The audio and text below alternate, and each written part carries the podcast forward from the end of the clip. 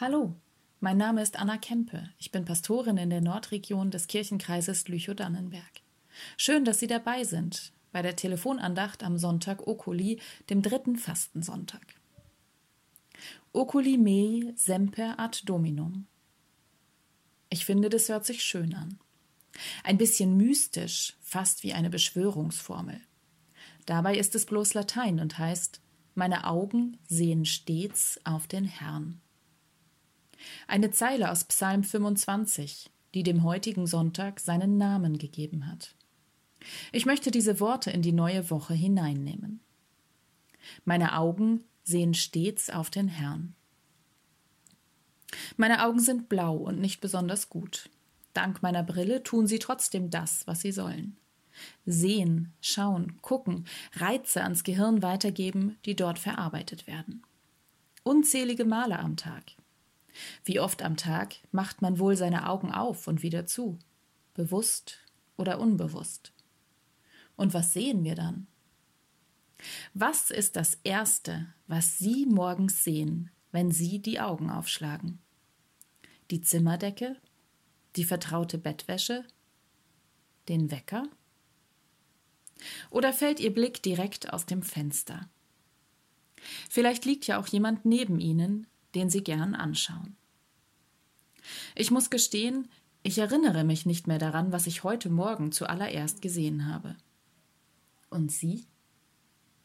Morgen früh könnten wir ja mal drauf achten. Was meinen Sie? Sind Sie dabei? Meine Augen sehen stets auf den Herrn. Aber so im Laufe des Tages, da sehen wir doch eine ganze Menge. Bewusst oder unbewusst nehmen unsere Augen wahr, was uns umgibt.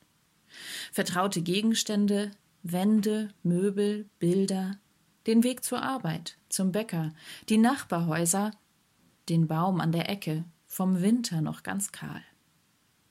Ich weiß gar nicht, wie oft ich das alles schon gesehen habe und inzwischen nicht mehr richtig sehe, weil es eben immer da ist. Wie schnell fällt da auf, dass da etwas fehlt, dass sich etwas verändert hat. Dass der Baum gefällt wurde oder die Nachbarn das Haus gestrichen haben dass eine neue Familie ins Dorf gezogen ist, dass die ersten Krokusse schon blühen. Meine Augen sehen stets auf den Herrn. Und dann die Menschen, mit denen ich mein Leben teile, die großen und die kleinen. Sehe ich sie noch? Die ersten grauen Haare, die beim Bäume klettern zerschrammten Arme. Ihre Ideen und Hirngespinste, ihr Lachen und ihre Tränen, all die Ecken und Kanten und liebgewonnenen Eigenschaften. Oder die Menschen, die mir begegnen, unterwegs, wo auch immer. Manchmal nicken wir uns zu. Manchmal nehmen wir uns Zeit, bleiben stehen, unterhalten uns kurz, ein prüfender Blick streift das Gegenüber. Was sehen meine Augen, wenn sie auf meinen Nächsten sehen? Einen lieben Nachbarn? Eine Nervensäge? oder Gottes geliebtes Kind? Lässt die Liebe uns nicht weitersehen? Meine Augen sehen stets auf den Herrn. Was sehen meine Augen, wenn ich auf mein Leben blicke? Träume und Wünsche, vielleicht Glück, Unordnung? Ja, bin ich denn zufrieden oder unglücklich? Läuft es so wie geplant oder stolpere ich vor mich hin? Schaue ich eher zurück oder auf das, was hoffentlich noch kommt? Sehe ich ein finsteres Tal oder den Stern, der mich führt? So etwas wie Hoffnung, die mich weiter sehen lässt. Meine Augen sehen stets auf den Herrn.